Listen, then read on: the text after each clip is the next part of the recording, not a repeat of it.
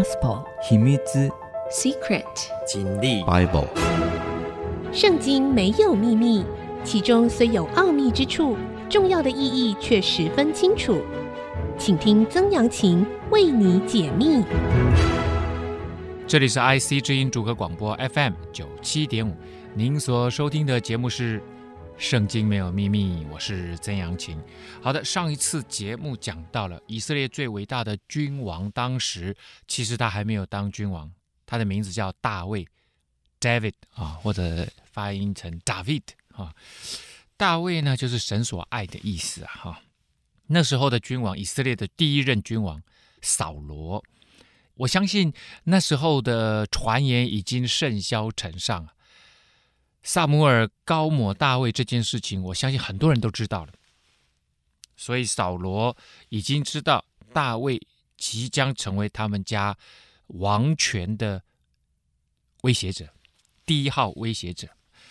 呃，虽然大卫并没有表明出来他对这份王位有任何个人的野心呐、他这时候还是扫罗手底下重用的一位将军呢、后来，当然因为扫罗一直追杀他，后来他就逃了。大卫就先逃到祭司那里，要了一些东西吃嘛。因为那时候他刚刚一个人突然跑出来嘛，啊啊，这个祭司给了他五个饼，然后呃还问他说：“这里有没有武器？”哎，以前杀加特人啊，歌利亚的那个武器，歌利亚用的武器啊，还居然存放在呃祭司那里，他就把它拿走了。没想到那时候现场有一个人叫多益，他是以东人啊，他并不是以色列人，他是扫罗手底下用的一个佣兵呐，他应该也是个将军人物啊啊。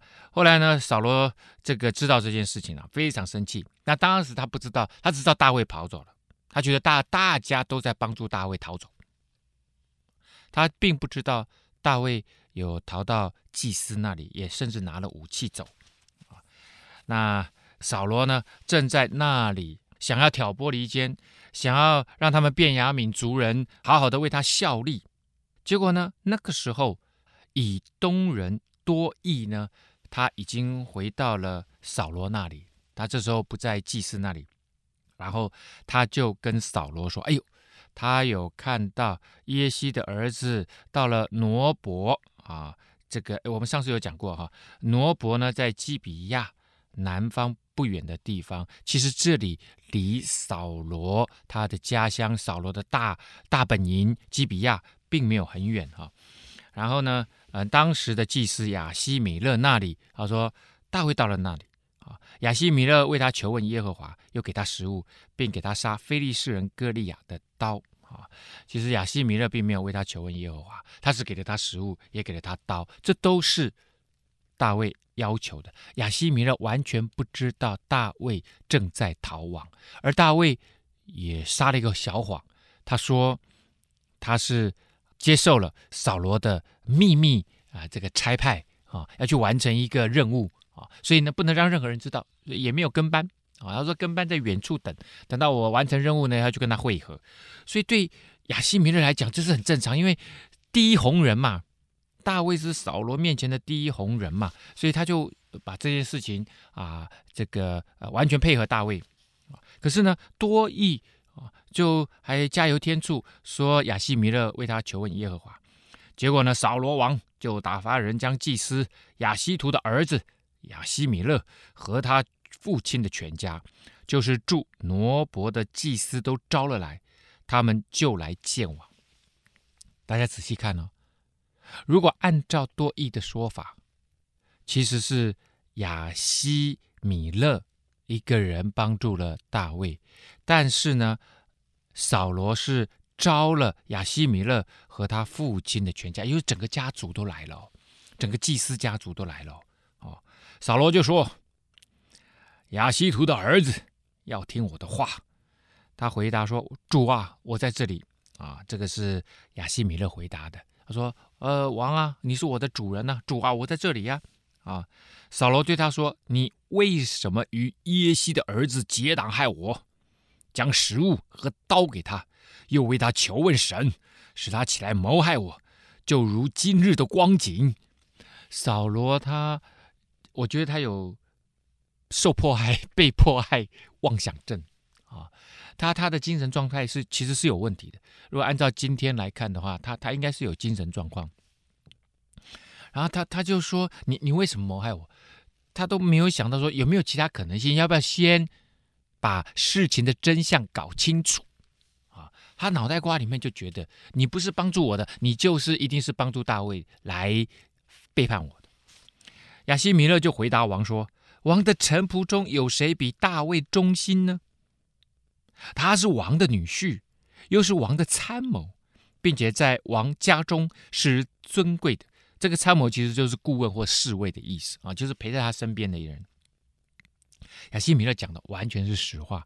这对于外围的人，权力外围的人，当然你说亚西米勒是祭司，祭司当然跟王走得很近，可是他这时候其实是在外地啊，挪伯基本上跟基比亚还是有一段距离嘛，所以他其实不了解到底宫中的斗争火热化到什么程度，他不知道，没有人知道嘛。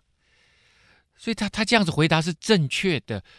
其实稍微外围一点的人认知的都是这样啊啊，这也就是为什么大卫能够跟祭司扯谎，而且不被拆穿啊，因为其实他并没有多少人知道这件事情，所以他这样讲。如如果如果我我是王，我就嗯，没错，那他在我面前这么红，那大家当然想办法也要巴结他嘛，这也是是事实嘛。我岂是从今日才为他求问神呢？断不是这样。王不要将罪归我和我父的全家，因为这事无论大小，仆人都不知道。这个是实情，而且这也是关键。不知者不罪嘛，是不是？没有人，没有人知道你这时候扫罗正在追杀大卫啊，所以我我不知道事情的状况，那我帮助他，这很正常嘛。王就说：“亚西米勒啊。”你和你父的全家都是该死的！哇，你你要说亚西米勒你该死也就算了，结果他要把他整个家族都歼灭，这是跟整个祭司家族为敌呀！这个在以色列人的传统里面，这是不得了了不得的大事啊！一个君王要跟上帝的仆人们决裂，这是一个以呃信仰立国的国家。也就是你要完全抽离出上帝的这样子的一个系统，哇，这个是不得了的大事诶，这除非是疯狂了，要不然不会讲这种话的。王就吩咐左右的侍卫说：“你们去杀耶和华的祭司，因为他们帮助大卫，又知道大卫逃跑，竟没有告诉我，他们不知道大卫在逃跑，所以欲加之罪，何患无辞啊！啊。”扫罗这样子做真的是有点呃太过分了。你当然彰显了你作为一个君王的权威，可是你知道下面有多少人，大家眼睁睁看着这件事情吗？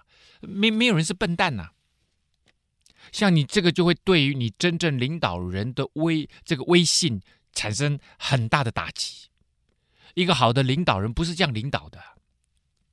竟没有告诉我，扫罗的臣子却不肯伸手杀害耶和华的祭司啊！大家说不是嘛？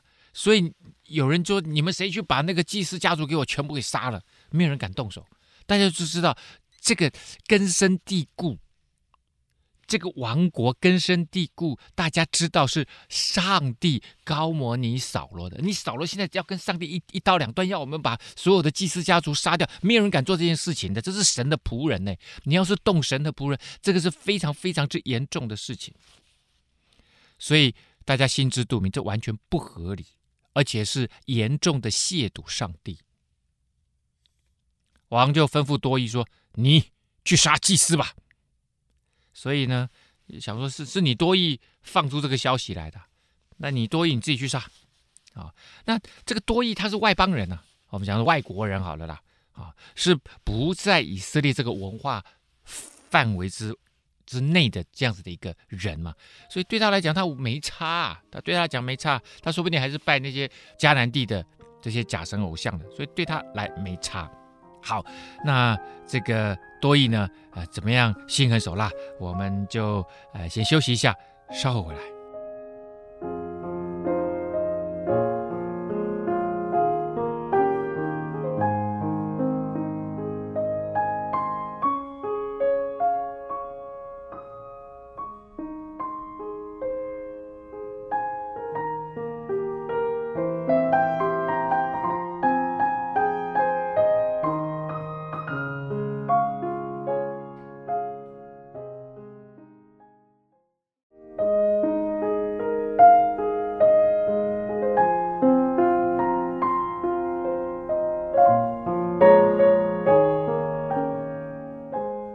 欢迎回到《圣经没有秘密》，我是曾阳晴。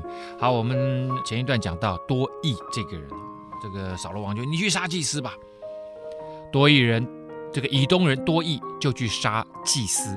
那日杀了穿细麻布以弗得的人有八十五个人，又用刀将祭司城挪伯中的男女、孩童、吃奶的和牛、羊、驴。尽都杀灭。大家有听到哪里怪怪的吗？扫罗王吩咐多益说：“你去杀祭司吧。”好，那扫罗王当时一网打尽，拿了把八十五个祭司全部抓来。对多益来讲，那就是把大八十五个祭司全杀了啊！你杀了八十五个祭司也就罢了，他还没有，他还带着军队去哪里？去那个祭司城挪伯。杀了穿细麻布的、穿以弗得的祭司八十五人，又用刀将祭司城挪伯中的男女孩童、吃奶的，连 baby 都不放过，灭城呐、啊！和牛羊驴尽都杀灭。这个要不是多益，其实是个佣兵呢。这个要不是扫罗允许的，他不敢这样做。可是大家记得吗？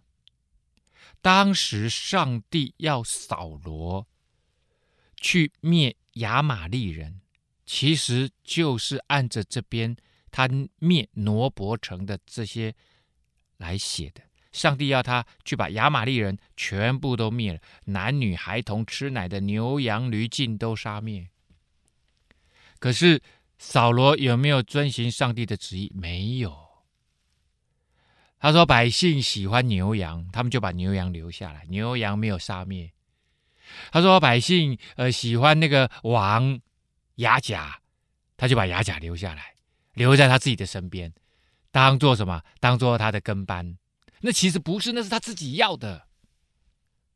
他就推脱都是百姓的责任。你作为君王，你是最后的决定，要不然我要你君王出来做什么？所以上帝会对君王，或对祭司，或对这些领导人。”有更严苛、更高的标准。如果你们犯错了，上帝是很难容忍，一而再、再而三。所以亚玛力人是敌人呢，而且是他们的宿敌耶，特别抵挡上帝，而且罪贯满盈，而且极其残暴。上帝说：“你把他们全部都灭了。”扫罗没有把他们灭尽。这里他们是祭司，是上帝的仆人。上帝特别看顾保守的，结果呢，把他们全部都灭了，而且灭得一干二净啊！所以扫罗这个人的心很奇特啊，不容易理解啊。如果就这样来看的话，他其实跟亚玛力人没什么两样。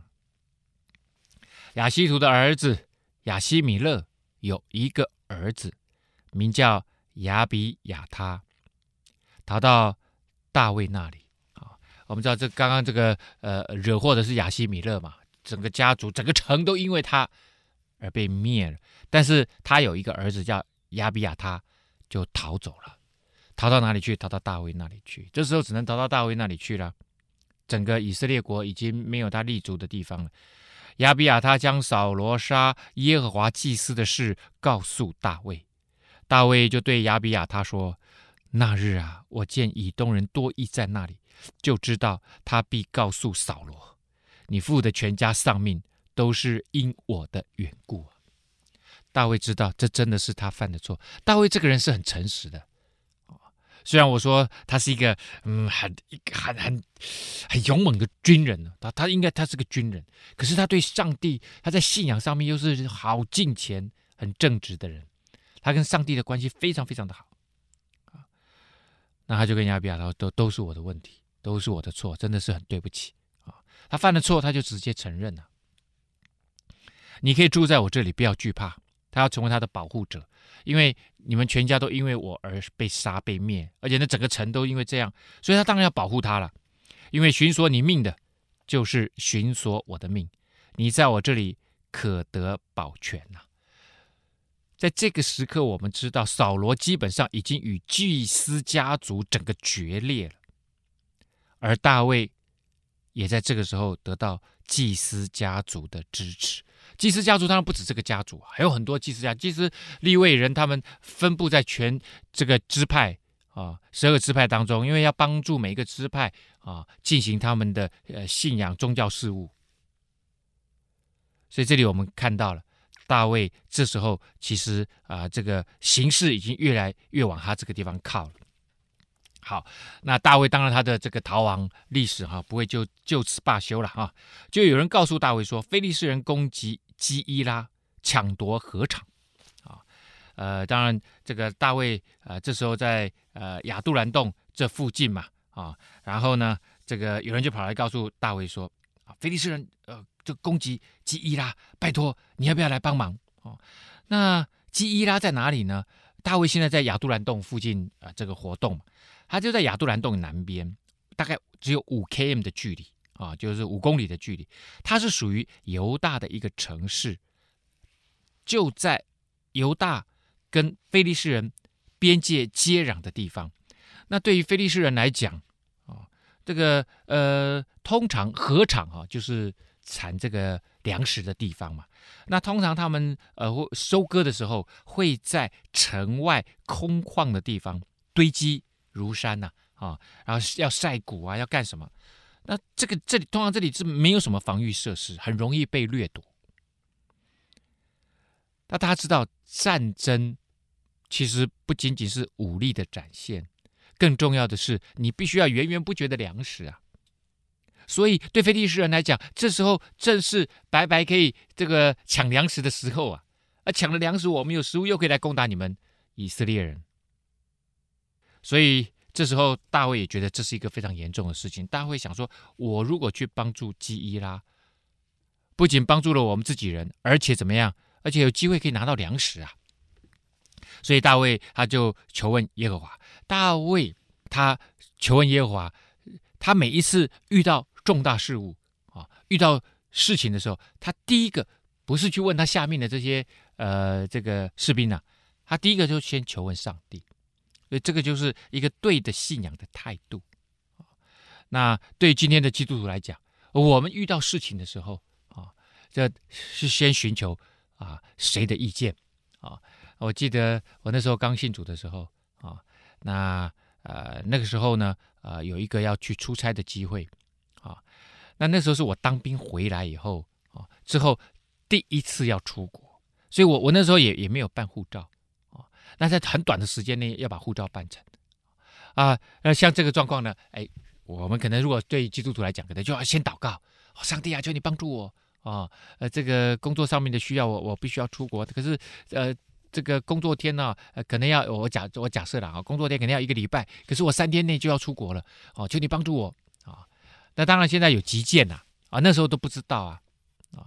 可是呢，我我我第一个还是先想自己的人脉，哎，有朋友呢，这个呃呃，他是呃报社的人啊、然后呢，他跟这个外交部很熟啊，他上次有跟我讲过啊、他他他透过外外外交部的人办事啊，哎，这很快就完成了啊、那我就第一个打电话给他，我说哦，那你把东西送过来，哦，稀里糊涂的啊，当然就就成最后最后的时刻，当然就成功了。可是呢，当我把这个呃。呃，交付给这个朋友帮忙的时候，但我还是有祷告，就上帝你帮助我啊、哦，因为真的真的很很紧急啊，所以这个就是对于基督徒来讲，这个就是顺序颠倒啊。你你求问上帝，然后上帝会用奇妙的方式来帮助我们。好，这个大卫就求问耶和华说：“我去攻打那些非利士人，可以不可以？”结果，上帝耶和华神就对大卫说：“你可以去攻打非利士人，拯救基伊拉。”上帝给他的用语是叫“拯救”啊。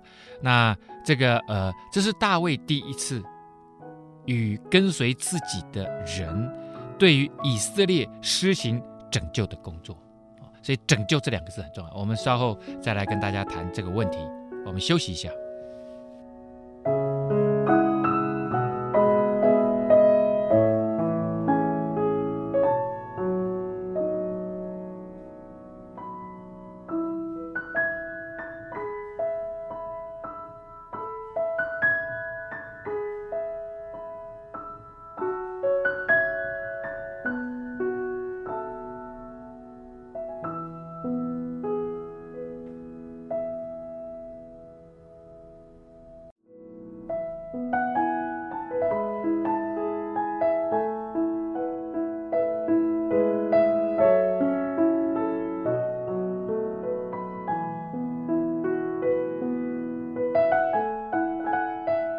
欢迎您回到《圣经没有秘密》，我是曾阳晴。好，我们讲到大卫王哈，他现在还不是大卫王哈，大卫他流亡逃亡啊，往南方逃，逃到亚杜兰洞这里，这里都是旷野啊，哦，所谓的旷野是真的就是干呐、黄啊，哦，凹凹凸凸的石头小山呐、那他就住在亚杜兰洞这里。啊，这时候呢，呃，他们旁边的一个犹大的城市呢，被啊他们现在的宿敌菲利士人呢抢夺他们的粮食啊，基伊拉，大卫就求问上帝，上帝说：“你可以去拯救他们啊。”所以呢，这里大卫已经负担了一个他们在旧约里面一直在强调，所有的先知都在强调一件事情，就是弥赛亚，弥赛亚，弥赛亚。对于啊犹大的犹太的信仰啊，以色列人的信仰，Messiah 啊。呃，他是原意就是受膏者，或者是拯救者的意思啊，是上帝派来的啊。那呃，这个希腊文呢，就把它翻译作 Christo，Christo 呢其实就是基督，我们就翻译作基督，所以都都是同一个字啊，都是同一个字。那大卫这里，上帝在他的圣经里面说他拯救基伊拉，其实他已经被赋予一个好像。好像是弥赛亚地位这样子的一个先行者啊，好像就是预告啊，大卫就是那个预告的形象，弥赛亚的预告形象已经出来了啊。当然我们知道，在整个宗教历史的发展上面，耶稣基督就是后来那个弥赛亚啊，弥赛。当然，呃，有些犹太教的人他们还不承认耶稣基督就是那个弥赛亚，但是呃，基本上啊，现在的呃基督宗教。啊，这几个大的体系啊，不管是天主教啦、啊基督教啦，或者是这个呃东正教啊，这些大的体系来看的话，他们都承认耶稣就是那基督，就是那个弥赛亚啊。所以为什么常常讲耶稣基督啊，把这个名字合起来，其实就是承认耶稣是基督啊。好，那耶稣原先的意思就是神拯救，所以就是那个拯救者哦。所以这个拯救这个概念。非常非常重要，在这个一神教的信仰里面非常的重要，因为人很难拯救自己啊。呃，你你认为这个政治人物可以拯救你吗？你后来发现，除了呃选票呃投投了那一天他很欢迎你以外啊，其他时间你大概都没有办法啊。你选出来就就有点像现在这个扫罗一样啊，以色列他们硬是要一个君王。啊，然后上帝也选出，帮他们选出了这个扫罗，就好像说他们那时候很想要一个君王，就好像他们在投票投出了扫罗，结果扫罗完全是乱七八糟啊！我们真的是看到很多像这样的状况，完全失控，完全没有办法符合人民的期待的事情很多了。但是这个拯救者是上帝而来啊！当然，对于大卫来讲，他去拯救基伊拉也可以获得粮食啊啊！结果呢，大卫虽然跟上帝的关系很好，可是他旁边的人呐、他旁边的人这时候啊，几百个人跟着他啊，他们呃其实蛮松散的啦啊，虽然都都是一些勇士啊啊，所以这些跟随大卫的人就对他说：“我们在犹大地这里尚且惧怕，何况往基伊拉去攻打非利士人的军旅呢？”啊，为什么说他在犹大在自己的国家会怕什么？他现在还是被扫罗追杀啊，他们在躲避扫罗啊，所以当然怕。啊，哎，我说我们在自己的国家，我们都怕得要命，因为扫罗现在追到。哎，我们躲避扫罗都来不及，你还想去跟这个非利士人打仗吗？啊，结果呢，非利士人的军旅啊，军旅这个字的原文就是战斗列阵啊，所以意思就是正规军呢、啊。你要跟非利士人的正规军打仗啊，啊，受过正规训练的啊，那。所以呢，大卫没办法，那我再求问一次上帝好了，啊，你们大家既然质疑的话，我就再祷告，再求问一次。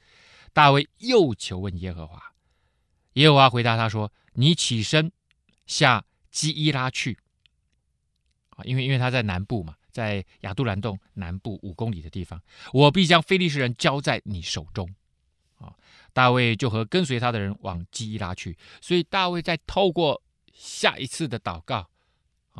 然后证明了神对他说话，他们可能用乌灵跟土明呐，啊，所以这个跟随他的人都愿意看到了，所以大卫还是有办法。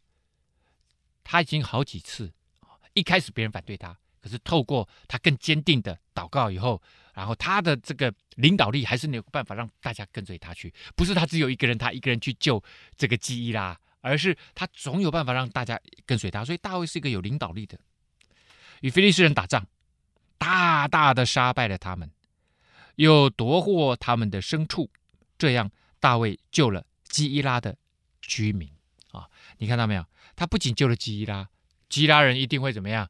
一定会酬谢他嘛，给他很多米粮。可是更厉害的是哈，还夺获他们的牲畜啊！啊，他抢了这个非利士人的牲畜啊！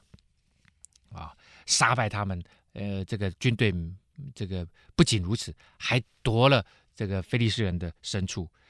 亚西米勒的儿子亚比亚他逃到基伊拉见大卫的时候，手里拿着以弗得啊！啊，拿以弗得，意思就是说他有这个以弗得可以来求问上帝啊！啊，有乌灵跟土明啊。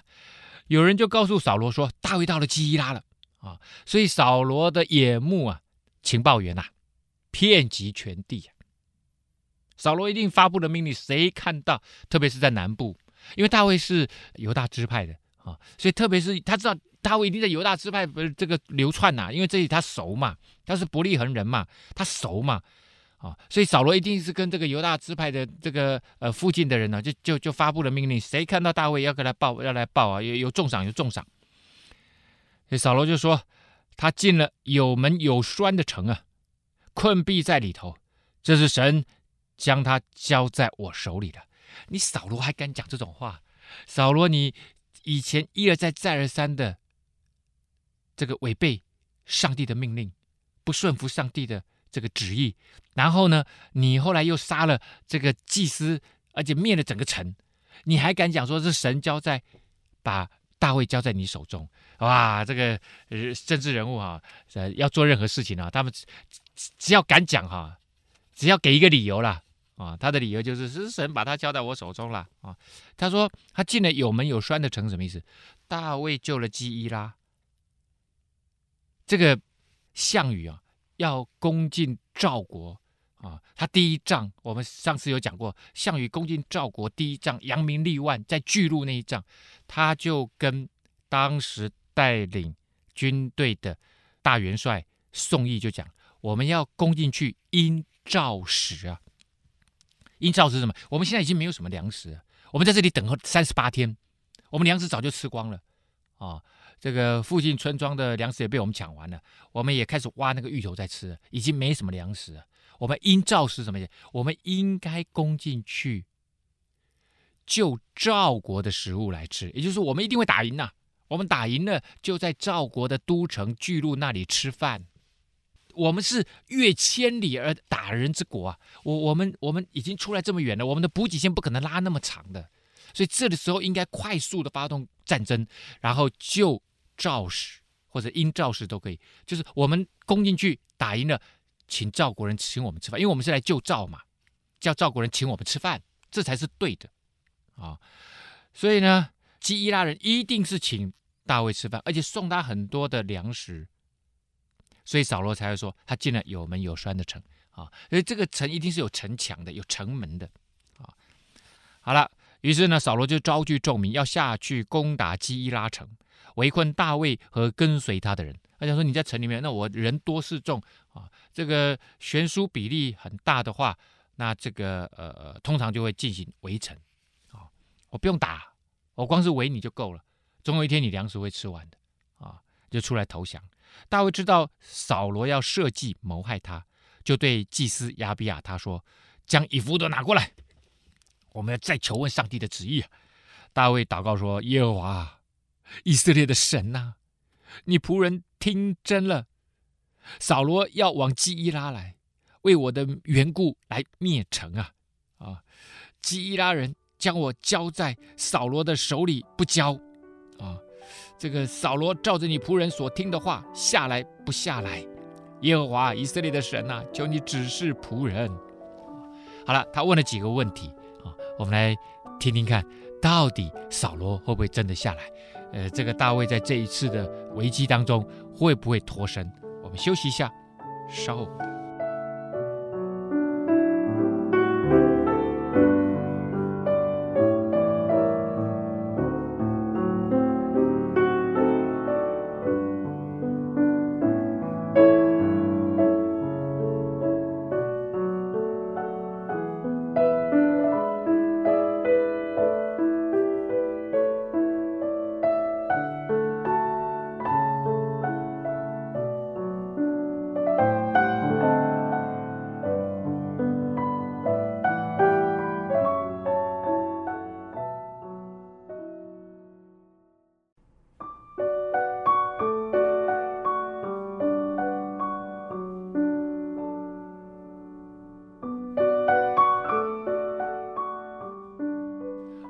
回到《圣经没有秘密》，我是曾阳晴哈。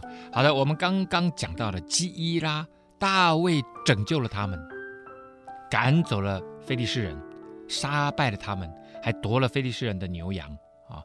好，但是呢，基伊拉里面有人，当然一开始看到大卫来帮忙说，他们就去通报谁？就去通报扫罗了。但是呢，我相信大卫也很厉害。大卫啊，也有他自己的眼目，也有他自己的小小的情报系统，哎，也得知了啊，这个扫罗呢，准备下来对付他了，要来追杀他，所以呢，他就问啊，他就问，他说：“我听真了。”他说：“我听得很仔细，听得很清楚，扫罗要下来基伊拉，要来灭我啊。”所以呢，第一个，基伊拉人会不会把我交在扫罗手里？因为。其实现在跟随大卫的人不多啦，几百人嘛，啊，那这几百人呢？这个基拉这个城里面的人，呃，少说也几万人啊，要把你围起来啊，这个呃，去去交在扫罗手里，这个很简单的嘛。所以基拉人会不会呃，这个背叛我啊？这个呃呃，出卖我啊？呃，就想说大卫一定想说，我才刚刚帮助他们呢，解围啊，对我我与他们有恩呐，那他们真的会这么过分吗？会不会？大家想说应该不会的，基伊拉人应该会报恩才对嘛，应该会保护大卫才对嘛。然后呢，他就问扫罗：“他会真的下来吗？”啊，就这两个问题啊。啊，如果扫罗真的下来，他们又把我交给扫罗，那我不是完蛋了吗？啊，结果呢，耶和华神怎么回答他呢？他说：“扫罗必下来。”啊，那大卫又又在问了，因为上帝没有回答，呃，基伊拉人会会不会出卖他？啊，呃，基拉人将我和跟随我的人交在扫罗手里不交，啊，到这个耶和华神又回答说，必交出来啊，所以呢，这个呃，你会发现啊，大卫他其实啊没有完全的依靠人啊，他知道他虽然对基拉人好，对基拉人有恩，解了他们的敌人的啊围困。但是啊，但是他也知道人性嘛，因为基伊拉还现在还是属于扫罗的管辖，所以他不能够呃有把握基伊拉人一定会保护他啊。他但是他信靠神，他知道神一定会保护他的。虽然他现在面临这么大的这个危难，他就是信靠神，他知道上帝一定会给他最好的安排。大卫就和跟随他的。约有六百个人起身出了基伊拉，往他们所能往的地方去。有人告诉扫罗，大卫离开基伊拉逃走了。于是扫罗也不出来了。你说啊，搞到最后，基伊拉人也没有机会把大卫交给扫罗，然后扫罗也根本也没下来。那到底啊，大卫的那个祷告是对的还是不对的？所以这个就是哈、当你信靠神。你就可以不用让事情发展到最糟糕的事态，你都能够一步一步的跟随上帝走就好了。上帝会指引我们人生最合适的道路。这个合适的道路，我我再说，不是没有苦难的道路，可能还是有苦难，但是上帝一定会保守我们的性命啊，走一条最适合我们生命成长的那条道路啦。所以，这个大卫他也不用求问未来很长的事情。上帝、耶稣在这个新约圣经里面说：“一天的难处一天当就好了。”所以你每一次遇到难处，就祷告上帝，上帝也不会跟你讲很远以后会发生的事情，很少很少很少。啊，他顶多呢就跟你讲：今天你跟随我就对了。他不会帮你预知很多未来的事情。这样子，我们人才能够一次又一次的跟随他，然后我们对上帝的信心也会一次又一次的增长。啊，好了，大卫呢，这时候当然就逃走了嘛，就住在旷野的山寨里面啊。这个犹大地区南部哈、这个呃都是不毛之地，旷野啊，常在西弗的旷野的山地。那西弗啊，这个弗呢，西就是西边的西，弗呢就是。神佛那个佛少掉人字旁，啊，西弗啊，旷野的山地。那西弗到底在哪里呢？啊，我之前有稍微讲过了啊。以色列的东边，从北到南呢，就是加利利海、约旦河、死海啊。那这个西弗呢，大概在死海的西岸的中间，然后再往西差不多三十公里的旷野。那在在属比较属于这个南边一点点啊，南边一点点靠南边西服的旷野，它在基伊拉东南方二十一公里的地方，所以也就是大卫从基伊拉逃跑啊，因为他他躲避这个扫罗嘛，怕扫罗来追杀他，所以他往东南方跑了大概二十一公里啊，二十一公里。那这个地方其实跟死海的距离已经蛮接近了。啊，大概呃，再再到死海，也就是那么二十二三十公里而已啊，属于犹大东南部的啊畜牧地区啊，畜牧地区。那扫罗天天寻索大卫，神却不将大卫交在他的手里啊，啊，你怎么找都找不到，好像有一个隐形的帐幕啊，隐形的这个帷幕包围着大卫。大卫知道扫罗出来寻索他的命。那时，他住在西弗旷野的树林里。扫罗的儿子约拿单起身，往那树林里去见大卫，使他倚靠神得以坚固，对他说：“不要惧怕，我父扫罗的手必不加害于你，你必做以色列的王，我也做你的宰相。这事我父扫罗知道了。”啊，好，那这个显然呢，约拿单跟大卫之间，他们两个有一个结盟的关系，就说呢。你不用害怕，所以这个约拿单其实不需要来这个地方找他的。你看约拿单就找到他，他爸爸找半天就是找不到他啊！这就是上帝奇妙的作为，让约拿单来找到约拿单来见大卫，为什么呢？这句话讲得好，使他倚靠神得以坚固，要鼓励大卫继续倚靠上帝啊。然后呢，鼓励他说不要害怕，这是勇士跟勇士，好朋友跟好朋友，你不用害怕，继续倚靠上帝，没问题的。啊、我爸爸的手一定没有办法加在你手上，你身上，为什么？因为上帝帮助你啊，上帝保护你啊，而且你必做以色列的王。所以大卫会做以色列的王这件事情，大家大概都已经知道了。撒母因为有高抹他，他已经是接续扫罗这个家族要成为下一任的君王这件事情，大概 everybody knows。所以这也就是扫罗为什么那么积极的出来要这个追杀大卫啊、然后呢，我也必做你的宰宰相。所以大卫跟这个呃约拿单他们两个已经有这个默契了。以后大卫王说：“我我坐上位置，你就是我的宰相啊。”然后这是我爸爸也都知道了。我爸知道我们两个很好，有结盟关系。哈、哦，所以这个如果我是扫罗，我也不知道该怎么办。儿子又跟你的敌人第一号仇敌这么好啊！其实这两个人对扫罗来讲都是晚辈啊，啊，都都跟他儿子一样的年纪而已啊。所以呢，两个人就在耶和华面前立约。大卫就仍住在树林里，约拿单回家去了。啊，那接下来呢？大卫在西弗这里究竟要怎么啊继续的逃亡啊？那今天的节目呢，到这个地方要告一个段落了。如果你喜欢收听《圣经没有秘密》的节目的话，我们非常欢迎你上我们的官方网站 triple w 点 i c 九七五点 com 啊，随选即播的系统里面啊来听我们的节目。大卫的流亡史，我们下次再会。